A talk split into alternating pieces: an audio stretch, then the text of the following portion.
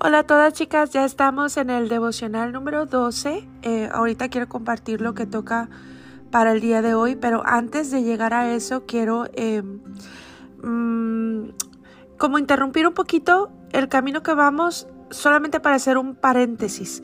Un paréntesis que es muy importante para mí porque bueno, ya estamos entrando, eh, como ustedes vieron, les compartí em, lo que es el cabanot de eh, purificación del vientre. Entonces, a lo mejor esta palabra es nueva para ti porque no la hemos utilizado.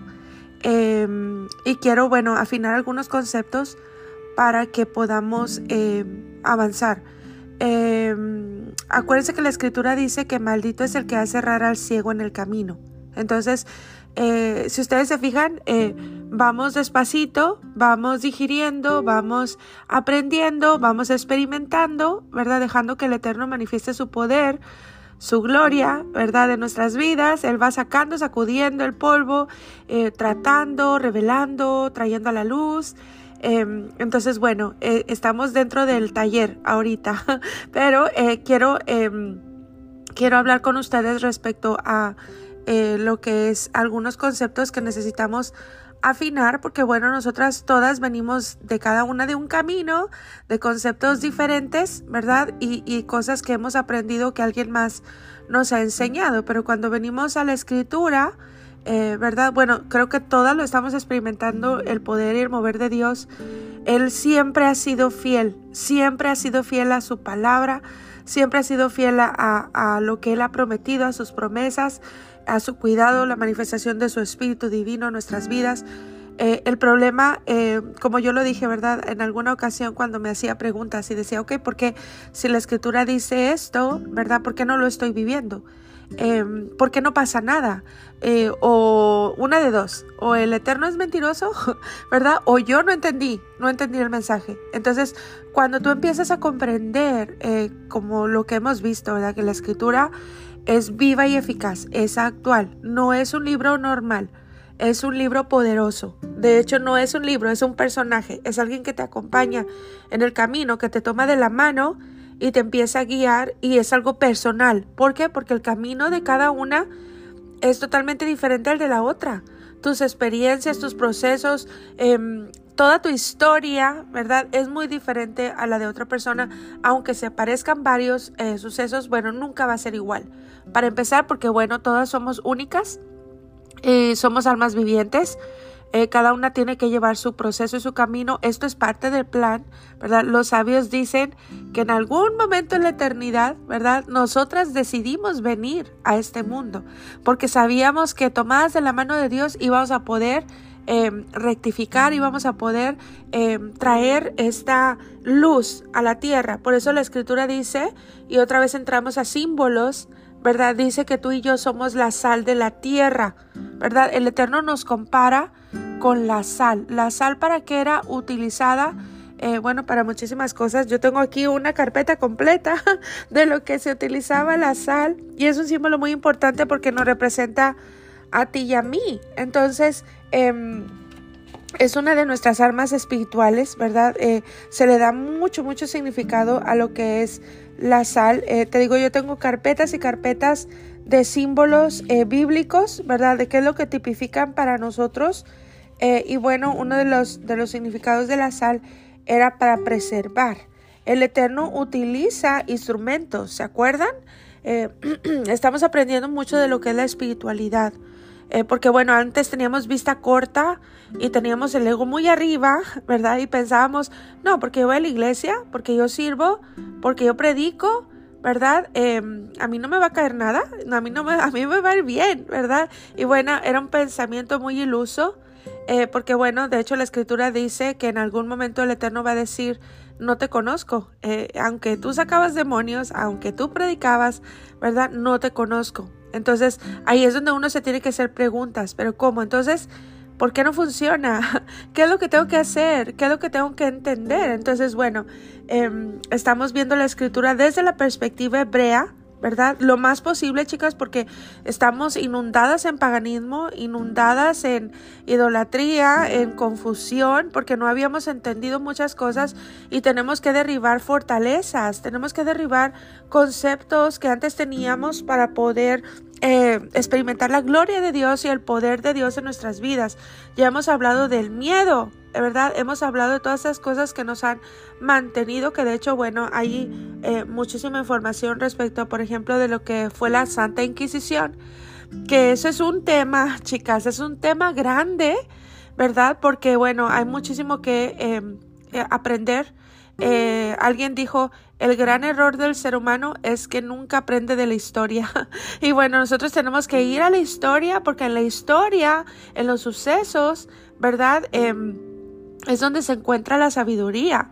Eh, si tú quieres volver a repetir ciclos y ciclos y ciclos, bueno, esa es tu opción, ¿verdad? Pero realmente eh, nosotros necesitamos aprender de la historia y saber en qué tiempo estamos. De hecho, por ahí les compartí eh, a las que estamos en el primer grupo, nos tocó un día especial.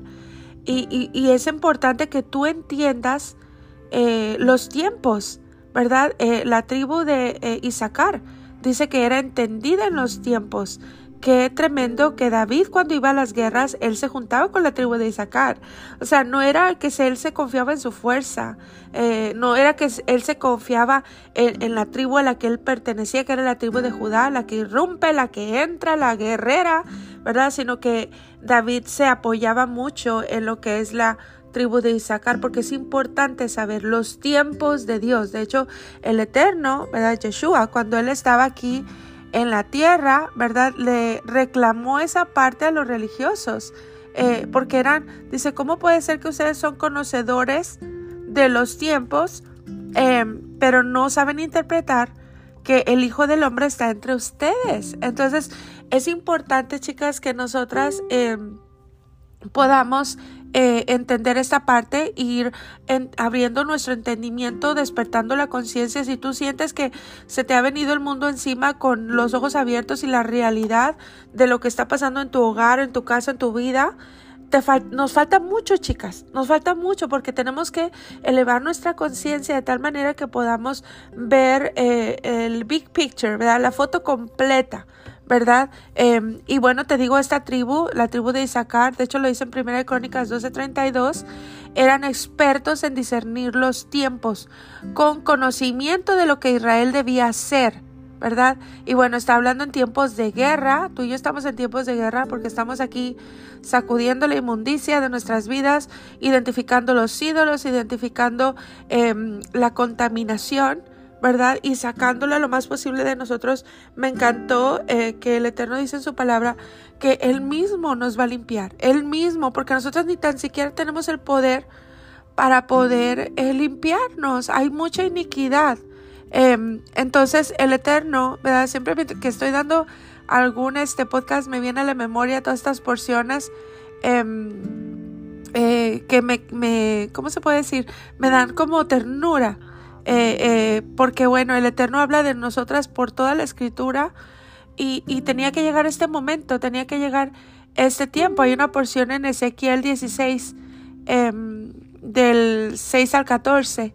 ¿verdad? Dice aquí, dice, y yo pasé junto a ti y te vi sucia en tus sangres y cuando estabas en tus sangres te dije, vive. Sí, te dije, cuando estabas en tus sangres, vive. ¿Te fijas cómo el Eterno viene a, revivirnos. Eh, eh, somos ese valle de los huesos secos, eh, el cual viene a tomar vida por el poder de su palabra y por su misericordia, ¿verdad? y bueno, dice aquí, dice, te hice multiplicar como la hierba del campo y creciste y te hiciste grande y llegaste a ser muy hermosa. Tus pechos se habían formado y tu pelo había crecido pero estabas desnuda y descubierta. Fíjate, todo esto son símbolos de nosotras mismas. Claro que es, está hablando de su pueblo Israel, ¿verdad? Nosotros somos parte de ese Israel espiritual. Nos hemos unido a ese árbol, a ese olivo eh, original. Eh, y estamos dentro de su palabra, encuéntrate ahí, ¿verdad? Cuando dice que em, Él pasó junto a nosotros y nos vio en nuestras sangres, quiere decir que fuimos abandonadas fuimos eh, en esta cultura que estamos chicas, eh, nacimos en medio de lobos rapaces, de leones, ¿verdad? Y nos hemos llevado nuestras heridas, nuestros procesos, nuestros golpes, ¿verdad? Pero Él dice, yo te vi ahí cuando estabas y yo te di vida, yo te di vida. Em, y luego creciste, ¿verdad? Dice aquí, eh, estabas hermosa, pero estabas desnuda y descubierta. ¿Qué quiere decir esto? Que estábamos en vergüenza. Estábamos descubiertos porque estábamos vulnerables y expensas a los golpes que lanzara el oponente por ignorancia, por no saber la escritura, por no saber los mandamientos, por no entenderlos, por no interpretarlos. Pero viene el momento en que el Eterno nos, nos da la luz. Dice, y pasé yo otra vez junto a ti y te miré y aquí que tu tiempo era tiempo de amores. Y extendí mi manto sobre ti y cubrí tu desnudez. Eso es precisamente lo que el Eterno está haciendo con nosotras. ¿Verdad? Porque, bueno, toda la escritura es una historia de amor. Por eso yo te hablaba del matrimonio, que es algo sagrado, es algo santo, porque es, es la representación de su historia. Por eso tanto ataque para el matrimonio, por eso tanta puerta que se abre, por eso tanta iniquidad, porque cuando el Eterno habla de sangre, está hablando de ADN, está hablando de algo que viaja a través de las generaciones y que ni nosotras estamos conscientes de lo que está pasando a nuestro alrededor. Dice, y te di juramento y entré en pacto contigo, dice el Eterno, el Señor, y fuiste mía. Y bueno, Él está hablando de ese primer pacto cuando nos entregó la Torá, cuando entregó la Torá a la humanidad para que pudiéramos tener esa relación con Él, porque aunque su misericordia es hermosa y eterna, Él no puede ir en contra de su palabra porque deja de ser Dios. Entonces Él está en este tiempo de conquista, ¿verdad? Tratándonos de comunicarse con nosotros y de que nosotros podamos entender este amor tan hermoso que Él tiene, porque hemos dicho y hemos estudiado que la intención del, del Eterno era que fuéramos su especial tesoro, la niña de sus ojos, ¿verdad? Dice, te lavé con agua y lave tus sangres de encima de ti. ¿Qué quiere decir esto? Purificación. El agua tipifica purificación, cambio de estatus, ¿verdad? Y dice, lave tus sangres por encima de ti. Quiere decir que limpia la iniquidad de nuestras generaciones. ¿verdad? Él tiene el poder para romper los ciclos, romper las maldiciones. Y dice aquí, y te ungí con aceite. Hemos aprendido un poquito acerca del ungimiento, que es marcar a alguien o marcar a algo, ¿verdad? Él, él es el primer aromaterapista hermoso. Dice, te ungí con aceite y te vestí de bordado, te calcé de tejón. ¿Verdad? Estamos hablando vestido, es cubrir la vergüenza, es eh, en el tiempo de, de, las doncellas se les ponía un vestido, así como la túnica de José, que era una túnica de colores, que representaba eh, palmera, alguien que levanta tu cabeza, ¿verdad? Dice, te calcé de tejón. Si tú estudias uno de los materiales que se utilizaba dentro del Mishkan o del tabernáculo, era la piel de tejón, era una piel resistente, ¿verdad? Y él está diciendo, te quité la esclavitud, te ceñí de lino y te cubrí de seda. ¿Qué quiere decir eso? Te puso un cinturón de autoridad y te cubrió de seda como los mantos que utilizaban los reyes.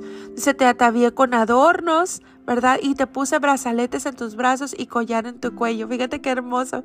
Lo, lo muy opuesto a lo que muchas religiones, ¿verdad? Quieren poner el yugo sobre la gente, ¿no? El Eterno eh, atavía con adornos, con aretes, con, con pulseras, con collares. Dice, puse joyas en tu nariz, que es un símbolo de redención, ¿verdad? Y zarcillos en tus orejas y una hermosa diadema en tu cabeza, una corona. Dice, así fuiste adornada de oro y de plata y tu vestido era de lino fino, seda y bordado. Comiste flor de harina, de trigo y miel y aceite y fuiste hermoseada en extremo. Prosperaste hasta llegar a reinar y salió tu renombre entre las naciones a causa de tu hermosura, porque era perfecta a causa de mi hermosura que yo puse en ti, dice Hashem el Señor. Y bueno, vemos más adelante cómo eh, siempre viene esta parte eh, nosotras fuimos em, las adúlteras en la relación con Dios. El haber puesto ídolos, el haber puesto conceptos, cosas que no eran y que no venían de la escritura, porque bueno, si tú has aprendido, estamos viendo, ¿verdad? Que em, eh, el tener a otro Dios no tipifica solamente el postrarse físicamente ante una imagen, sino obedecer a alguien más eso significa que alguien más es tu Dios. Por eso el Eterno dice, ¿verdad? Que cuando, si nosotros le amamos, guardemos sus mandamientos, porque de esa manera estamos poniéndolo a Él como Dios en nuestro corazón. Y dice que sus mandamientos no son gravosos. Quiere decir que tú y yo lo podemos lograr, aún en medio de nuestro paganismo, vamos de regreso a casa. Entonces, eh, Después en el verso 15 eh, dice, pero confiaste en tu hermosura y te prostituiste a causa de tu renombre y derramaste tus fornicaciones a cuantos pasaron. Suya eras y tomaste de tus vestidos y te hiciste diversos lugares altos, ¿verdad? Que era donde hacían los altares, ¿verdad? Allá en los lugares altos, el Eterno está diciendo, tú fornicaste, tú me diste la espalda, me fallaste, me rompiste el alma y el corazón. Imagínate. Dice, y fornicaste sobre ellos. Cosa semejante nunca había sucedido ni sucederá jamás. Quiere decir que era algo de espanto. Y no sé, creo que las personas, las mujeres que han pasado por una infidelidad, puedes entender esta parte y el corazón del Eterno porque una persona que ha sufrido la infidelidad del esposo eh, es tendiente a la locura ¿Por qué? Porque no puede manejar la realidad, porque hay preguntas que no tienen respuesta, porque hay eh, eh, pensamientos que vienen a, torturar el alma.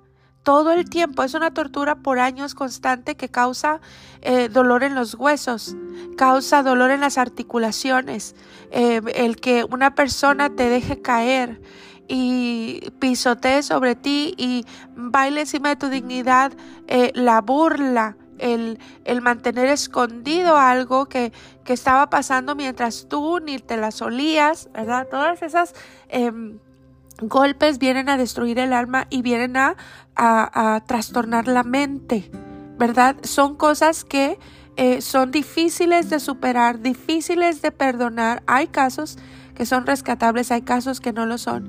Pero imagínate, el Eterno entiende totalmente, por eso se dice que cuando hay un divorcio o una traición, el trono llora.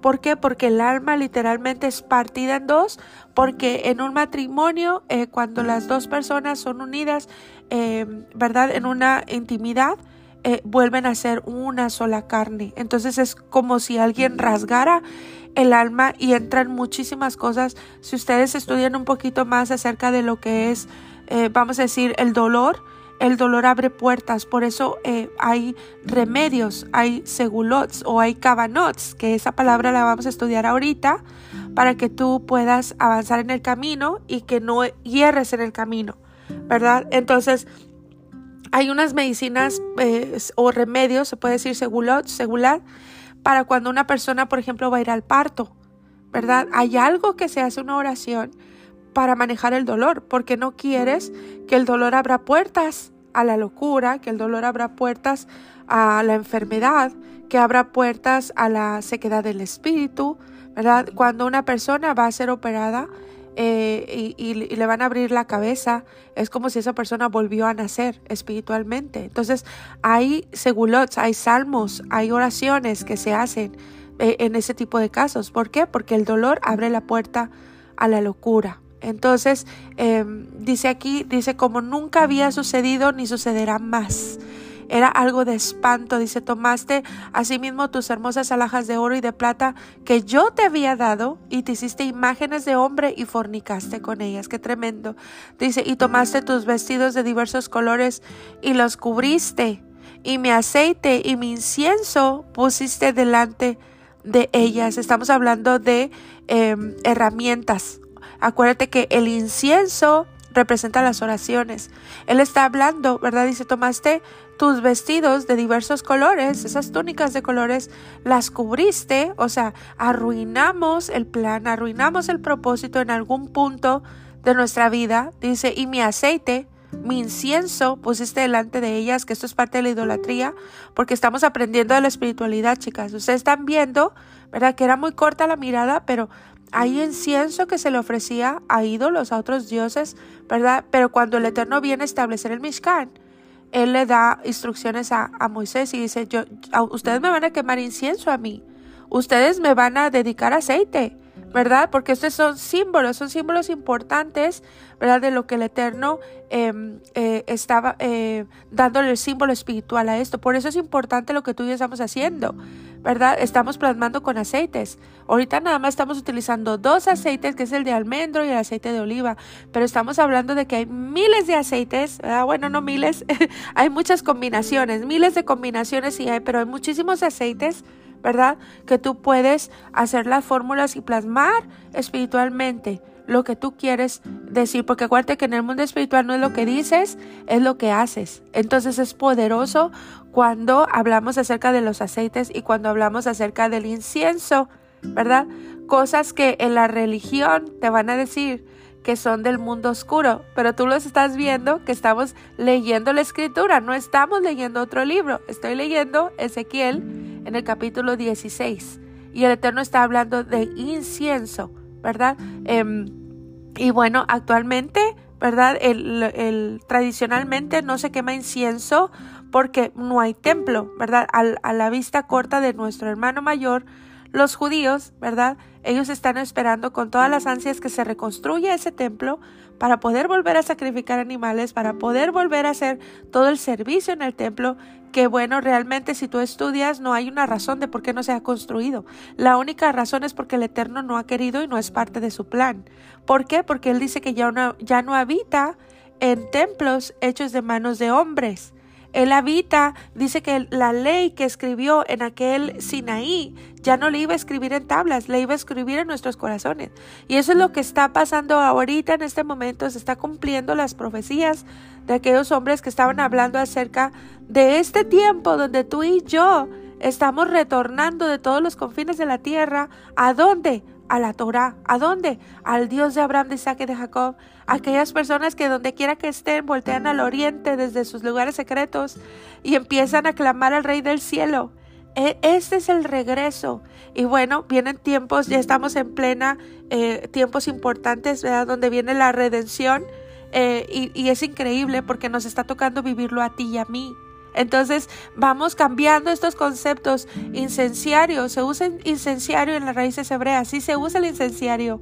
¿Por qué? Porque el templo somos tú y yo. El templo que no es hecho de manos de, hombres, ¿verdad? Y hay, ¿qué se utiliza en los incenciarios? Se utiliza especies.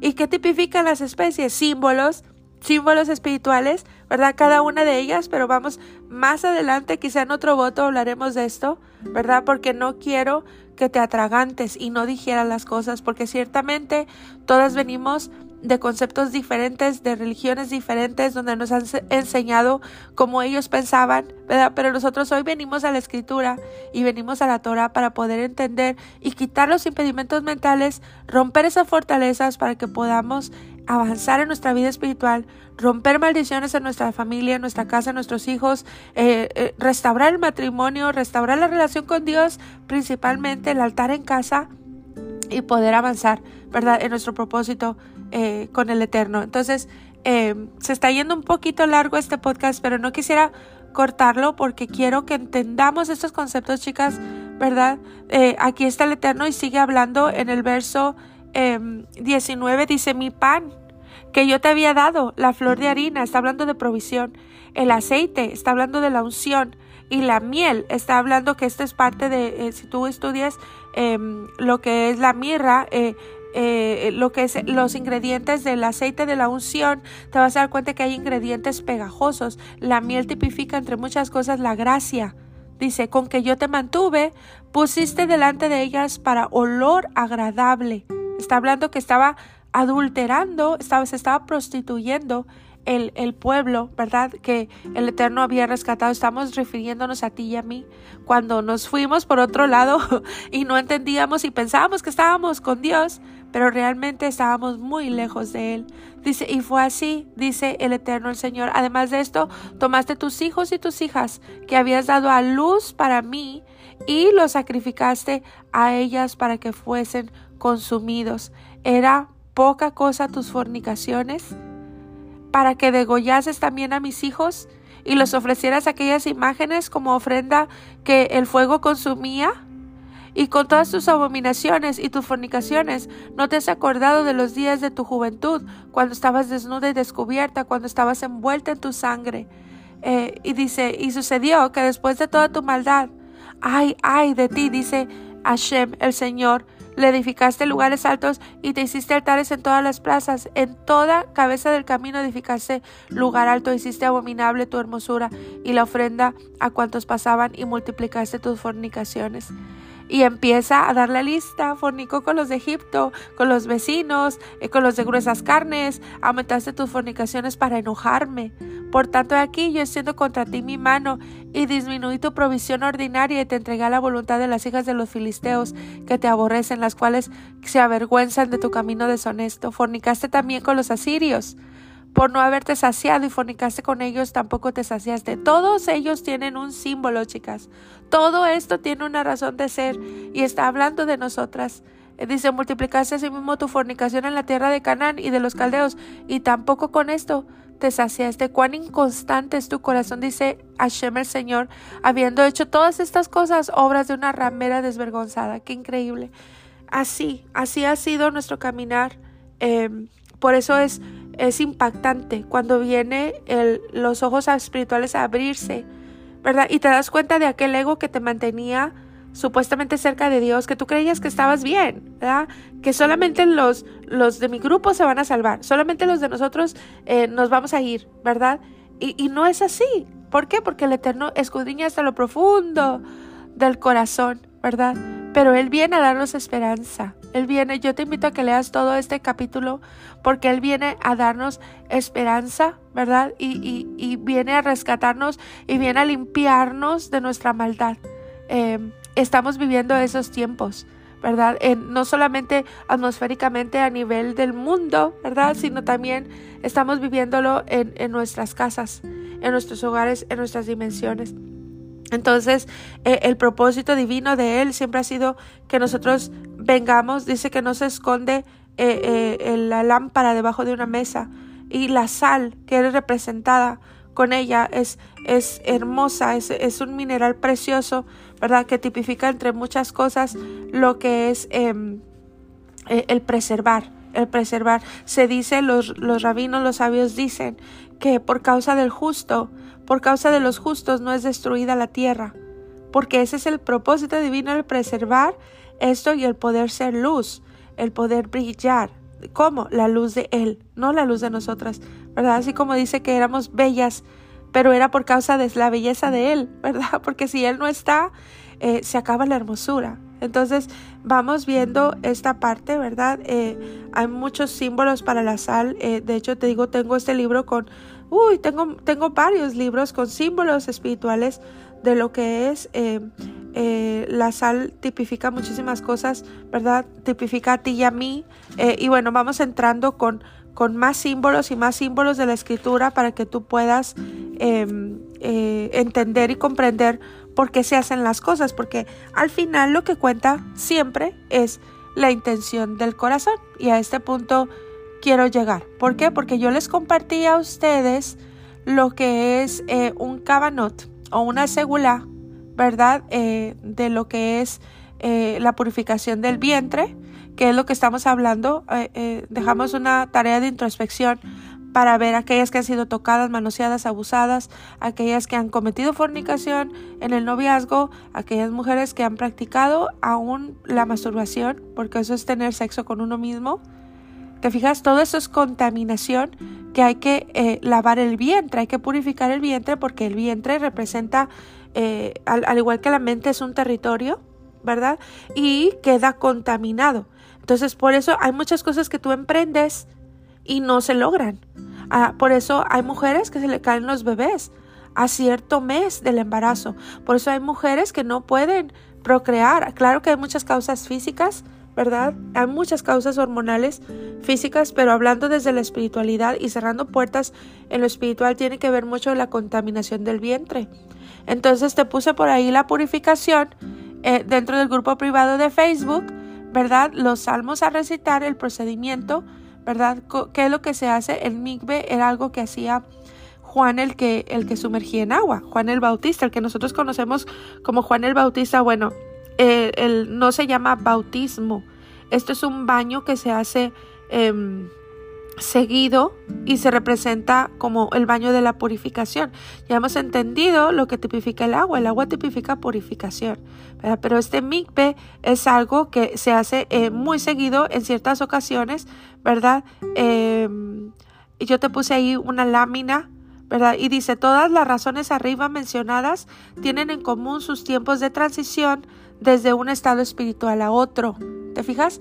Eh, entonces estamos hablando de esto. Eh, quiero explicarte lo que es la palabra kavanot para que tú lo entiendas, porque bueno, venimos, como te digo, eh, llenas de miedo, venimos llenas de conceptos que no, que ni, ni tan siquiera sabemos qué son. Nada más porque desconocemos una palabra, este, nos suena eh, mal, como aquel, aquel testimonio que te conté, ¿verdad? Pero no somos lo suficientemente eh, interesadas o disciplinadas, ¿verdad? Para poder venir al diccionario y entender qué significa esa palabra. ¿verdad? Entonces ir derribando esas, esas fortalezas mentales o esos conceptos que alguien más nos inyectó en la mente y que nos están impidiendo avanzar. Entonces, por ejemplo, vamos a decir la palabra místico, que si tú no te has dado cuenta, lo que estamos haciendo en los votos, eh, nos estamos convirtiendo en místicas, ¿verdad? No sé si te asusta la palabra, pero es un buen ejercicio para que tú veas. Em, pero si tú te vas, yo saqué varias definiciones, ¿verdad? Nos vamos, por ejemplo, a las definiciones de el diccionario de Oxford, que eso lo puedes encontrar en la web. Dice estado de perfección religiosa, ¿verdad? Que consiste en la unión o el contacto del alma con la divinidad. Eso quiere decir místico. Entonces es básicamente lo que tú y yo estamos haciendo, ¿verdad? Claro que borramos esa palabra religiosa em, porque realmente esto no es una religión, pero realmente es, es, esta búsqueda, es el estado de perfección que consiste en la unión o el contacto del alma con la divinidad. ¿Cuál divinidad? Porque hay muchos senderos espirituales. Estamos estudiando acerca de la espiritualidad, chicas y que tú sepas, ¿verdad? Y que tú entiendas que hay muchos caminos del Espíritu.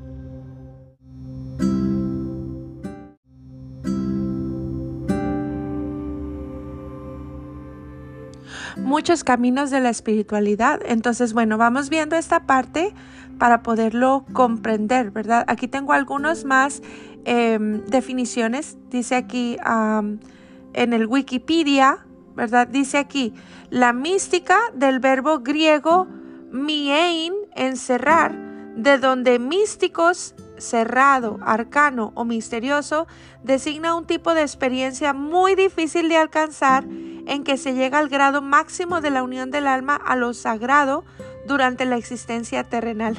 es un poquito más complicada esta definición, pero este, básicamente está diciendo lo mismo. Eh, vamos a desgonzarlo. Dice, designa un tipo de experiencia muy difícil de alcanzar en que se llega al grado máximo de la unión del alma a lo sagrado durante la existencia terrenal. Eso es ser místico, ¿verdad? Tú y yo somos místicas.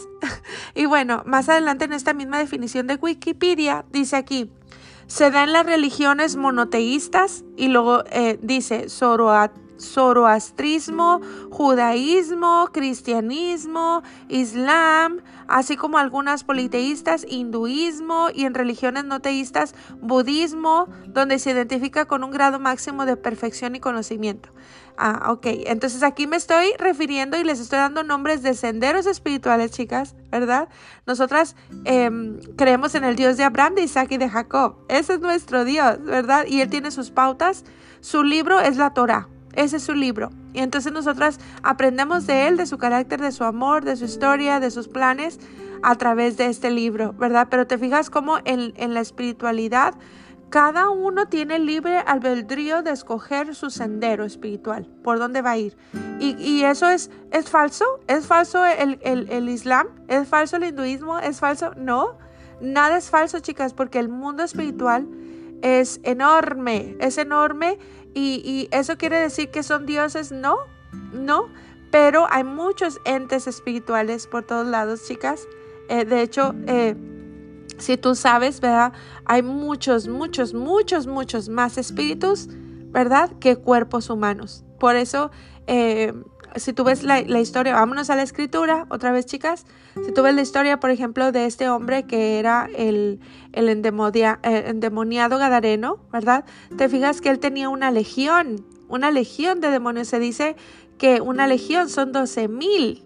Entonces, imagínate la fuerza del cuerpo humano, ¿verdad? Eh, porque es algo tremendo, aunque este hombre vivía en sepulcros, así como tú y yo, ¿verdad? En cuevas, en cuevas mentales, en sepulcros, eh, y dice que él estaba desnudo, así como tú y yo, ¿verdad? Llenas de vergüenza, llenas de cosas escondidas, viviendo eh, una apariencia, ¿verdad? Y dice que estaba atado con grillos y cadenas esas cadenas que nos mantenían ahí, chicas, eh, escondidas y nos mantenían eh, oprimidas, ¿verdad? Que poco a poco el Eterno va, va eh, soltando. Y también dice que Él se lastimaba con piedras.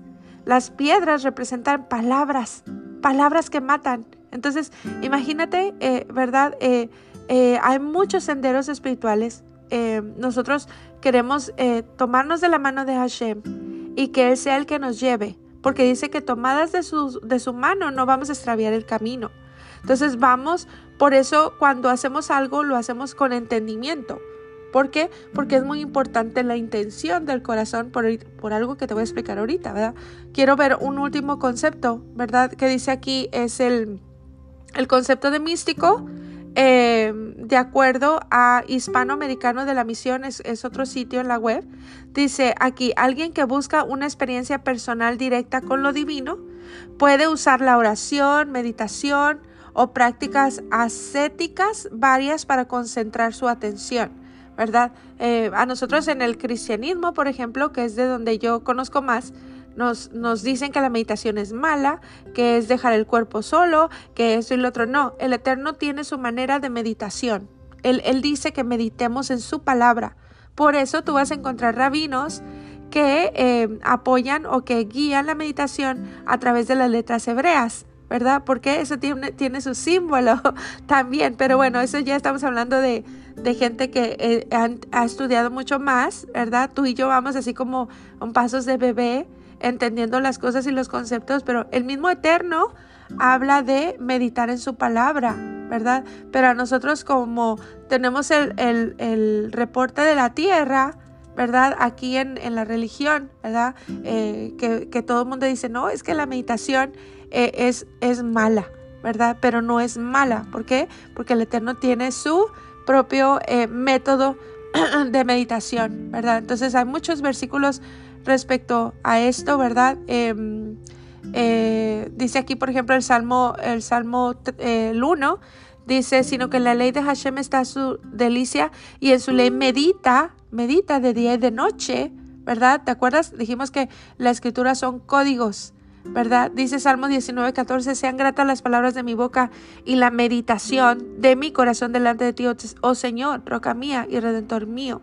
Salmo 104, 34, sea Séale agradable mi meditación, yo me alegraré en el Señor, ¿verdad? Y sigue y sigue, segunda de Timoteo eh, 2.7, Salmos 16.8, Salmos 63.6, Salmos 119, 15 al 16, eh, Josué 1.8, que ese es un secreto grande que, bueno, está hecho, dicho a voces, que dice, este libro de la ley no se apartará de tu boca, está hablando de la Torah, sino que meditarás en él de día y de noche ¿Qué hay que hacer? Meditar, meditar la escritura. Por eso es poderoso cuando un rabino te enseña a meditar a través de las, de las letras hebreas. Es increíble porque son como códigos que vienen a desencadenar los pensamientos y la mente, las cadenas, las ataduras. Es increíble, son muchas herramientas que el Eterno nos ha dejado en su palabra. Entonces necesitamos primero sacar el miedo y despojarnos de conceptos que vienen del reporte de la tierra que nada que ver con lo que el Eterno quiere decir en su palabra. Entonces, eh, Dice aquí, eh, eh, ¿verdad? Dice alguien que busca una experiencia personal directa con lo divino. Ese es el místico, ¿verdad? Eh, y bueno, hay muchas maneras de, de, ah, estudiar esta parte, ¿verdad? Aquí tengo otro concepto, dice, la mística judía es ante todo interpretación de la palabra divina, que es lo que tú y yo estamos haciendo, ¿verdad?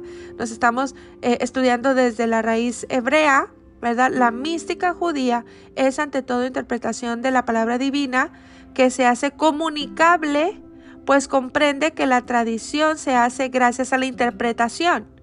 ¿Ok?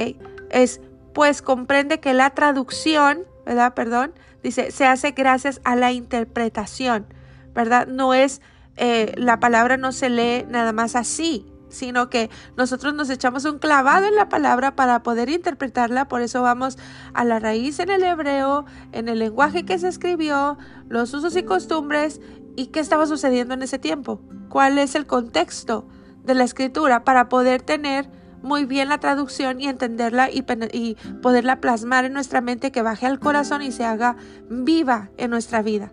En ese sentido, la tradición judía, incluso en su aspecto oficial, tiene también su origen en esta tendencia mística a la interpretación de la palabra de Dios. Entonces, bienvenida al Club de las Místicas, ¿verdad? Porque bueno, creo que es una palabra que le va a asustar a un religioso eh, a un ignorante religioso, entonces tú tienes que estar lista, tienes que prepararte porque em, las convicciones nacen de las experiencias personales. ¿Te recuerdas? Hay gente que habla de lo que no sabe y tú ahí te vas a dar cuenta dónde está el ego. Acuérdate que el ego no solamente es orgullo, es también miedo. Entonces, mucha de la gente, ¿verdad? Créeme que yo te estoy grabando esto, en mis podcasts son públicos, ¿verdad? Hay gente que no cree como yo, y sin embargo me preocupa, no. ¿Por qué? Porque yo tengo una experiencia personal y viva con el Dios de Abraham, de Isaac y de Jacob. Hay, hay experiencias, hay, yo te he contado acerca de mi testimonio, yo te digo que yo sé, yo sé que el Eterno me trajo a esto porque de otra manera no hubiera podido derrotar a los que se enfrentaron en mis guerras y en mis batallas. Era necesaria la luz de la Torah. Entonces, me encanta, eh, eh, me encanta esto. Nunca pensé decirlo, pero gracias a Elohim por los procesos. ¿Por qué? Porque hasta, hasta este lugar nos han arrojado los procesos, chicas, y vamos hacia adelante. Entonces, bueno, yo siempre te he dicho en todos los votos, siempre te lo recalco y creo que ya parece canción que te digo, porque lo que importa es la intención del corazón. Y lo que importa es la intención del corazón. Bueno, esta palabra cabanot, ¿verdad? Eh, es, es, una palabra en hebreo y se utiliza precisamente para esto. Kavaná significa intención. Kavanot significa intenciones. Eh, eh, kavanat, intención de Kavanot, ¿verdad? Estamos traduciendo del hebreo al español, ¿verdad? Kavaná dijimos que es intención, ¿verdad? Por eso nosotros le damos la Kavaná correcta a lo que hacemos. ¿Qué quiere decir? Les damos la intención correcta a lo que hacemos. Kavanot es intenciones, ¿verdad? Es en plural. Ahora, eh, tú y yo hemos aprendido, ¿verdad? Que nosotros como seres humanos somos muy poderosos para bien o para mal. Yo te pregunto el día de hoy, porque ya hemos aprendido que hay senderos en la espiritualidad, que la espiritualidad es algo enorme, ¿verdad? Que hay muchas cosas que tú y yo no entendemos todavía, pero que tomadas de la mano de Hashem no vamos a extraviar el camino con el ego muerto, porque una persona que aunque esté tomada de la mano de Hashem y, y, se crea el, el, que lo sabe todo, chicas, olvídate, eres un, un blanco total para que el oponente venga a quebrar tu vasija, por eso hay gente que se vuelve loca, hay gente que se vuelve eh, poseída, ¿verdad? Por, em, por no entender esta parte. Se necesita el ego muerto y ir de la mano del Eterno. Por eso estamos haciendo votos. ¿Por qué? Porque tenemos que llegar al dominio propio. Entonces, ¿te fijas qué importante es todo lo que estamos haciendo y por qué lo estamos haciendo, chicas? Porque tienes que entenderlo y tenerlo presente en tu mente. Todo lo que estamos haciendo no solamente es para, para agradar al Eterno y darle esta ofrenda como un voto al mismo tiempo que Él va limpiando nuestra vida, sino también marcando nuestro caminar eh, eh, profético, nuestro caminar espiritual. Entonces, Em, yo te he dicho, ¿verdad?, que eh, hay caminos a la espiritualidad y que los seres humanos somos muy poderosos para bien o para mal. Yo te pregunto el día de hoy, ¿por qué crees que la brujería funciona? ¿Por qué crees que em, hay gente que muere de brujería? Hay esposos que están con la esposa por una brujería, no porque quieran estar ahí. Acuérdate que brujería es em, rebeldía contra Dios. Pero yo te quiero traer a la luz o a la mesa este tema porque eh, siempre te he dicho que nosotros como seres humanos somos muy poderosos para bien o para mal. Yo sé que muchas de ustedes quizá no han estudiado mucho de ese tema porque para empezar nos dicen, nos vetan el tema. O sea, un religioso o una persona que desde su miedo te va a enseñar y te va a decir, no te metas en eso, no, no, no veas, no estudies, no. Nosotros en, en, en, en este camino de, de, las raíces hebreas, chicas, eh, hay de maestros a maestros, ¿verdad? Porque bueno, realmente los rabinos eh, tienen ese dicho, al diablo, mándalo al diablo. O sea, ellos entienden, ¿verdad? Que hay derechos legales que si el oponente no tiene, no, no puede de ninguna manera tocar tu vida. Por eso vemos en Job cuando eh, el Eterno le pregunta, ¿y qué le dijo eh, el oponente?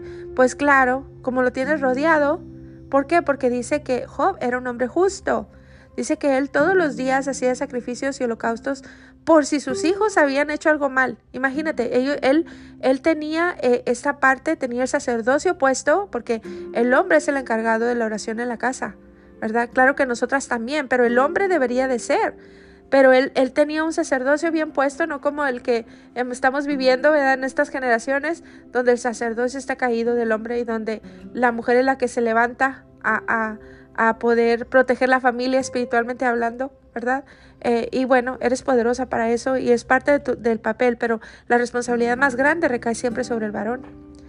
Entonces vemos esta parte, ¿verdad? Donde eh, el, Eterno a través de su palabra nos abre eh, la cortina espiritual y ves cómo el obedecer la palabra de Dios, el entender, el interpretar las escrituras, aplicarlo a tu vida, que es lo que estamos haciendo a través de, de lo que comemos, de lo que decimos, de lo que plasmamos, de lo que ungimos, más adelante lo que vas a ir aprendiendo.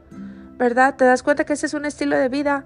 Se ora por el agua, se ora por las frutas, se ora por la verdura, se ora porque amaneció el modianí, se ora, es una vida constante de comunión con Él, todo el tiempo.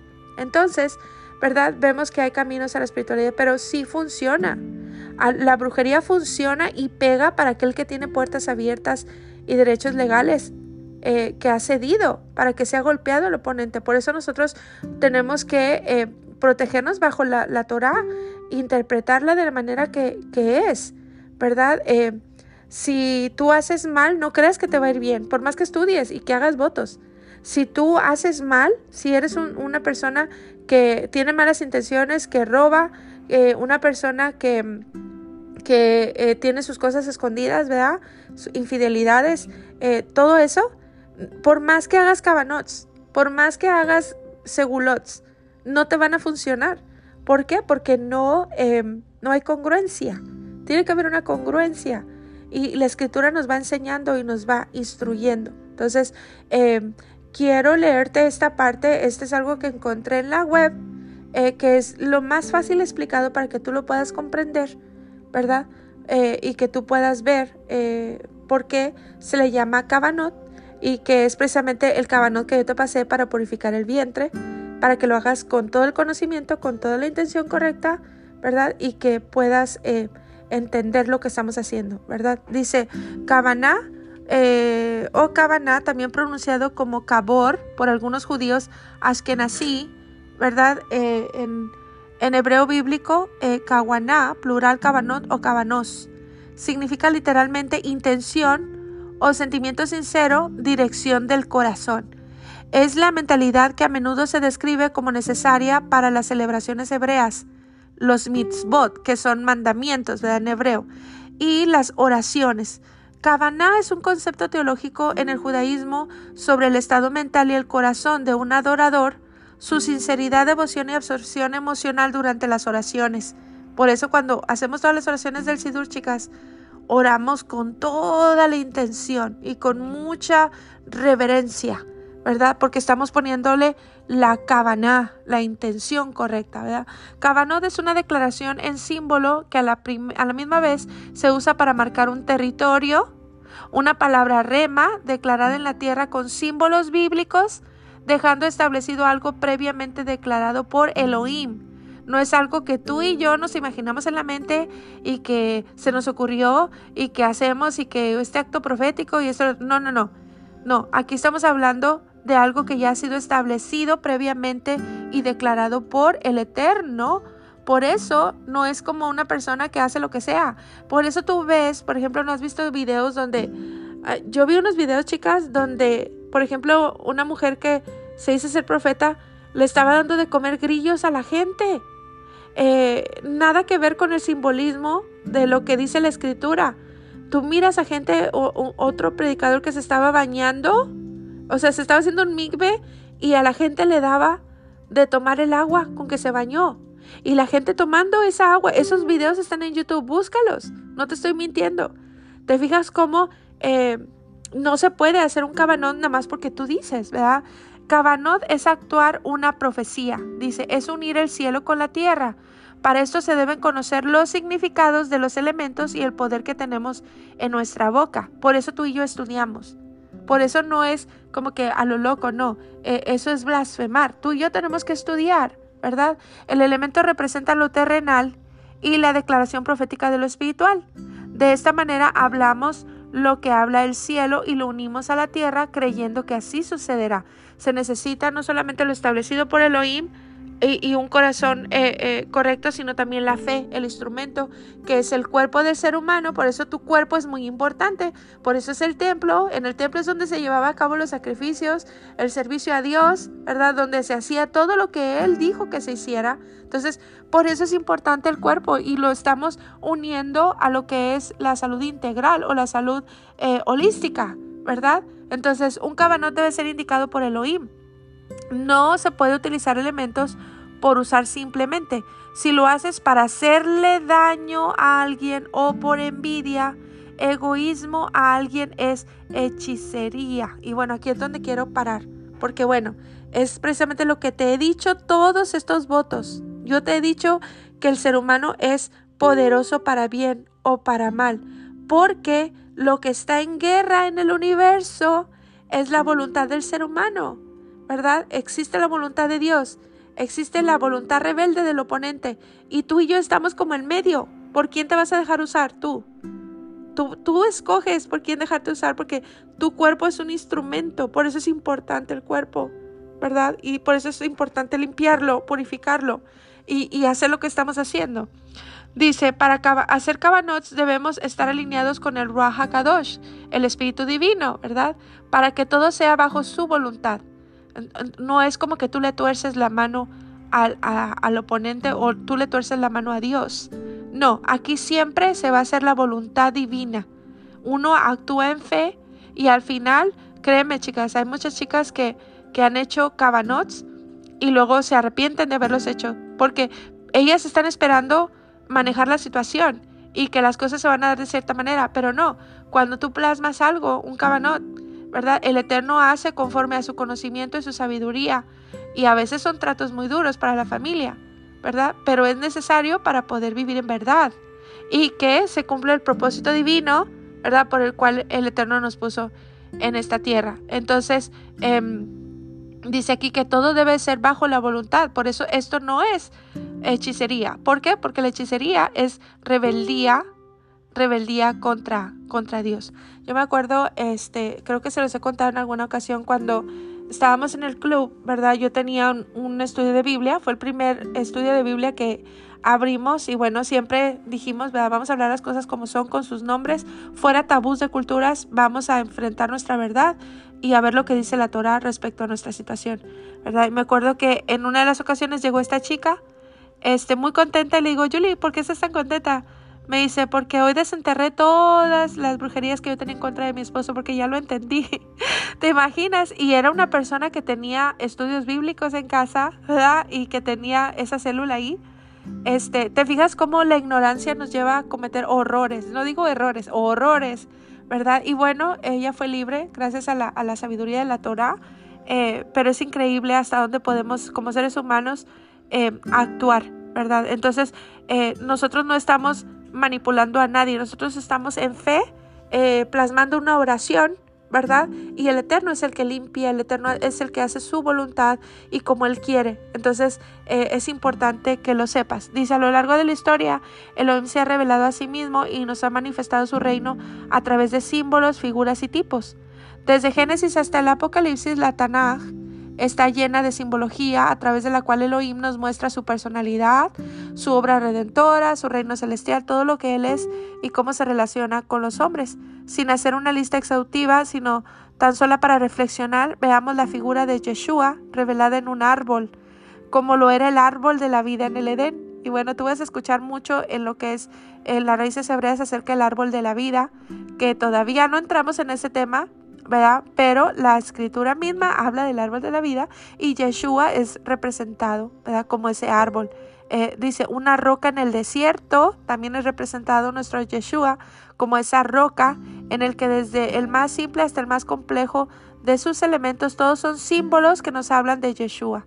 Vemos símbolos que nos hablan de la Tanaj, como ríos de aguas vivas, la columna de fuego y de humo que guía al pueblo de Israel, símbolos que hablan del reino de Dios, tal como un rebaño, una ciudad, un banquete.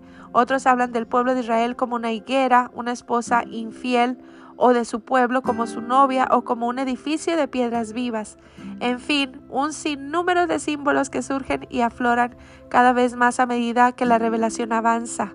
Lo importante es saber que mientras un símbolo sea de origen divino, no hay nada de mal en él. El error puede estar en cómo se usa y de qué manera se interpreta. Por eso, tú y yo somos discípulos, estudiamos, somos estudiantes de la Torah, somos estudiantes de raíces hebreas. Aquí no hay como que hermana, hermano o lo que quieras, no. Somos todas tú y yo somos estudiantes. Entonces vamos de regreso a casa y vamos apelando al amor y la misericordia del Eterno para que nos siga enseñando y revelando a la medida que tu mente lo puede comprender. Por eso cada una marca su camino. Las horas que tú pasas dentro de tu lugar secreto, la devoción que tú le pones, el practicar eh, todo lo que estamos viendo, el aplicar símbolos, el ver el mover de Dios, el cómo se mueve en el hogar su Espíritu Divino y empieza a traer este, este cambio este cambio. Yo te puedo dar testimonio eh, y mis mismos hijos lo pueden dar. Em, yo le he preguntado a mi hija y le he dicho, mami, este, ¿tú qué piensas? Me dice, mami, pues yo no sé, pero desde que tú pusiste ese, ese prayer room, desde que se surgió el lugar secreto, ha sido un revolú en mi casa y, y hemos pasado nuestras pruebas, procesos que hemos salido victoriosos porque los peleamos desde la victoria eh, yo les he contado un poquito el testimonio, por ejemplo, de mi hija, este, que ha sido de, si ahorita la vieran, ¿verdad? Ella ahorita va rumbo a la universidad, ella piensa estudiar para ser una abogada, eh, muy contenta todo el día, este, de la depresión, de la ansiedad, de las ganas del suicidio, ¿verdad? Y de tanta confusión mental, bueno, el Eterno ha hecho su obra. ¿Pasamos el proceso? Sí, ajá, porque es de mujeres valientes entregar a los hijos. Es de mujeres valientes eh, hacer un lugar secreto, ¿verdad? Es de mujeres valientes plasmar, eh, ungir las puertas, limpiar la casa, sacar el mugrero, em, identificar dónde está el problema. Eso es de valientes, no cualquier mujer puede orar así y soltar a los hijos en manos de Dios, que aunque sabemos que son las mejores manos, él eh, lleva a nuestros hijos al taller, lleva a nuestra familia al taller, ¿verdad? Y ahí sobre la mesa se deshace la vasija porque a él le parece hacer otra cosa mejor. Y ahí estamos tú y yo, este, ¿verdad? Yo me acuerdo en el proceso de mi hija, ahí estaba yo, ay, padre, se me quiebra, ay, padre, se me va a echar a perder, ay, Dios mío, este, y tú miras ese proceso desde afuera eh, y, créeme, son lágrimas, lágrimas, pero esas lágrimas se convierten en gozo, se convierten en alegría cuando tú vas viendo la libertad y, que tú no metiste la mano. Realmente uno nada más fue el instrumento para orar y plasmar. Eh, pero de ahí el Eterno hizo como quiso, trajo gente de lejos para poder eh, ser parte de la historia, ¿verdad? Em, usó lugares usó eh, eh, gente, ¿verdad? Para bien o para mal, que eran parte de este proceso para poder traer sanidad y libertad eh, a la vida de, de, mi hija, en este caso, ¿verdad? Que yo sé que el Eterno va a hacer la obra en los tuyos, ¿verdad? Pero sí se necesita esta mujer valiente que pueda entender conceptos, que sea una mujer avispada, ¿verdad? Una mujer que sepa, ¿verdad? Lo que está haciendo, ¿verdad? Que no esté dando golpes al aire, como decía como decía Pablo, ¿verdad? Que agarre todas las oraciones del Sidur todas las mañanas. Vámonos al tiempo de devocional con Dios, el, poder plasmar lo más posible durante todo el día. Eh, acuérdate cuando tú oras por tu agua, símbolo de purificación, y tómalo así como es. Purificar. Yo les compartí por ahí este, la, lo del vientre, ¿verdad? Para que tú lo comprendas y lo entiendas. Eh, no es un día definido que alguien lo va a hacer y entre todas vamos y no, no, no. Es algo muy personal ¿verdad? Que tú lo vas a planear y lo vas a hacer Eh, eh, yo sé que el Eterno está guiando ahí, el Espíritu Divino está obrando y guiando a cada una. Entonces, este, no te preocupes, esto es algo muy, muy personal, ¿verdad? Para que tú lo sepas.